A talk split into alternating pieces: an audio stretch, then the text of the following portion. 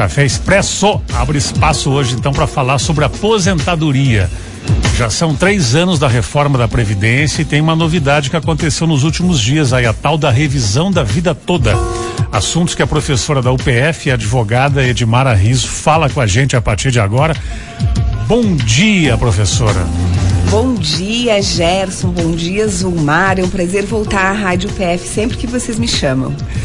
Bom, é, antes da revisão da vida toda, que é um fato de agora, né? Vamos falar antes dos três anos da reforma da Previdência, que aconteceram recentemente também.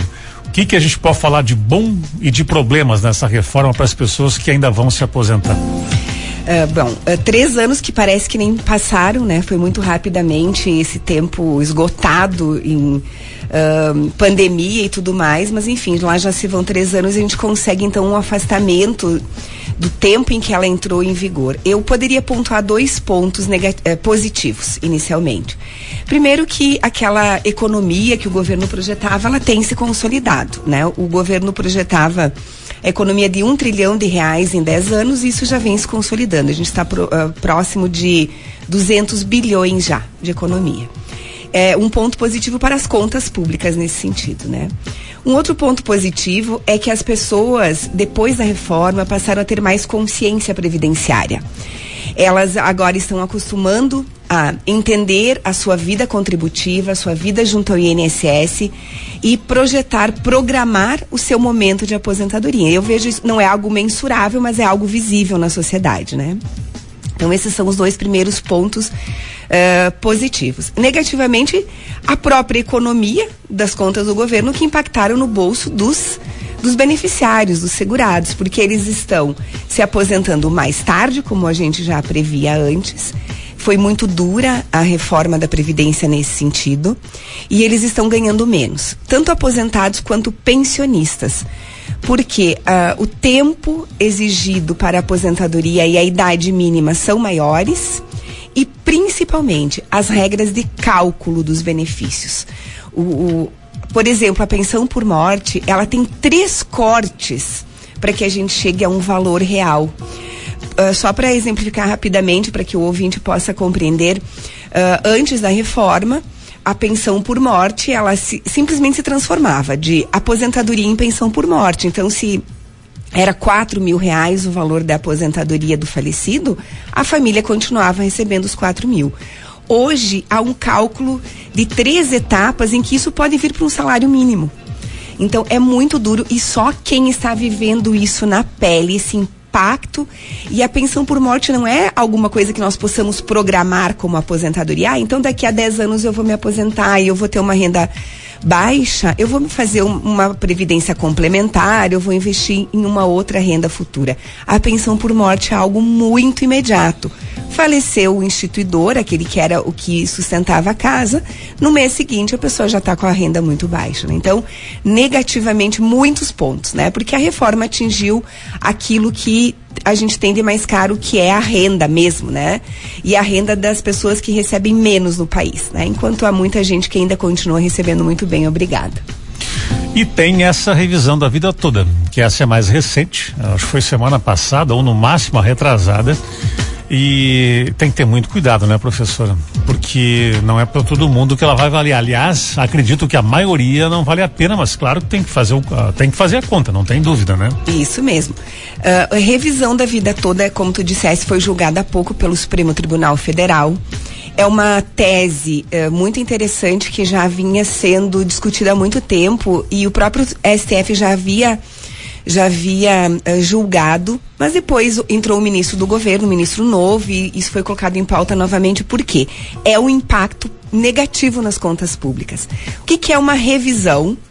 Em primeiro lugar, revisão é eu já tenho o benefício de aposentadoria ou de pensão por morte, então eu já sou um beneficiário.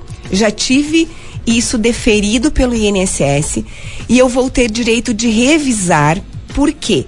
Quando foi feito o cálculo, se pegou toda a contribuição de 94 para cá, de 1994 em diante.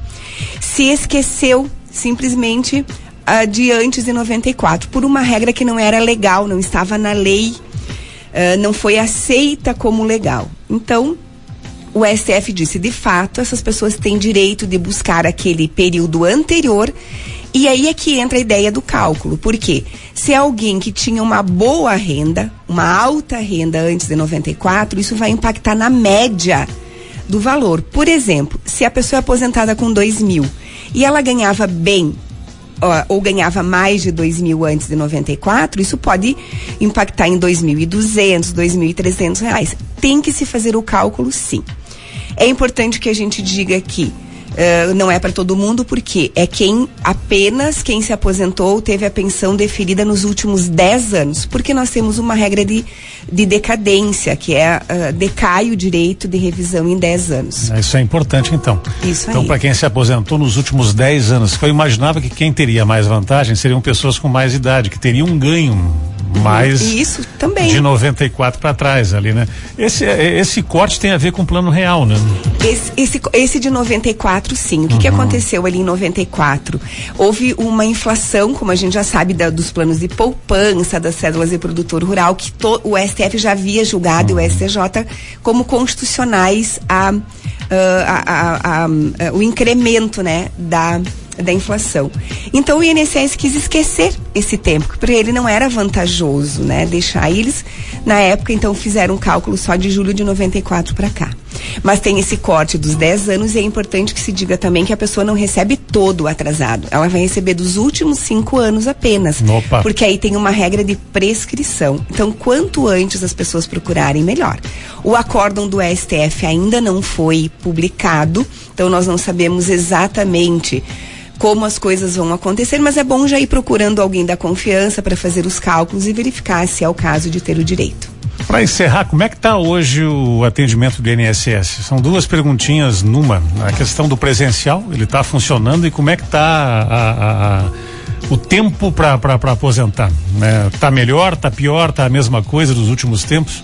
É, o, não, o INSS continua com um déficit de, de servidores, então o tempo não é o tempo adequado ainda, o tempo uhum. que um acordo que foi firmado é de 45 dias para análise das aposentadorias, dos benefícios em geral, mas o INSS não tem conseguido uh, fazer análise. Melhorou bastante, assim, do que já foi no passado. Uh, e o atendimento presencial ele está normalizado. Até houve um ruído na semana passada de que se fecharia o INSS por Sim. falta de recursos uhum. e depois se voltou atrás nessa decisão que o impacto é muito grande, né? Uh, o governo está com as contas não muito transparentes, a gente pode dizer, dizer assim, então não sei se é um pouco de medo, se é um pouco de transição, o que é normal, mas o atendimento continua normal, ainda bem. O que, que é a média hoje é para alguém fazer o pedido e receber a aposentadoria? Uh, Vai variar é uma... muito ou dá para dar uma média? É, hoje nós estamos com muitas regras de transição, né? As regras de aposentadoria de transição são aquelas que a pessoa ainda não havia uh, uh, todos os critérios, preenchido todos os critérios lá em novembro de 2019, então ela tem várias. Inclusive teve uma que agora agora no mês de novembro, então há 10, 11 dias, uh, foi, foi fechada que é a regra dos 50% do pedágio.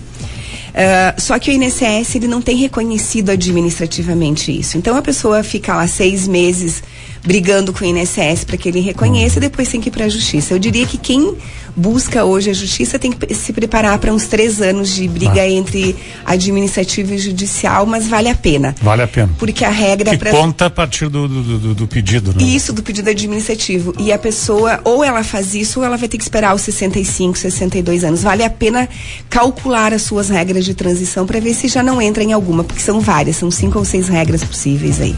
Obrigado, professora. Imagina, sempre as ordens.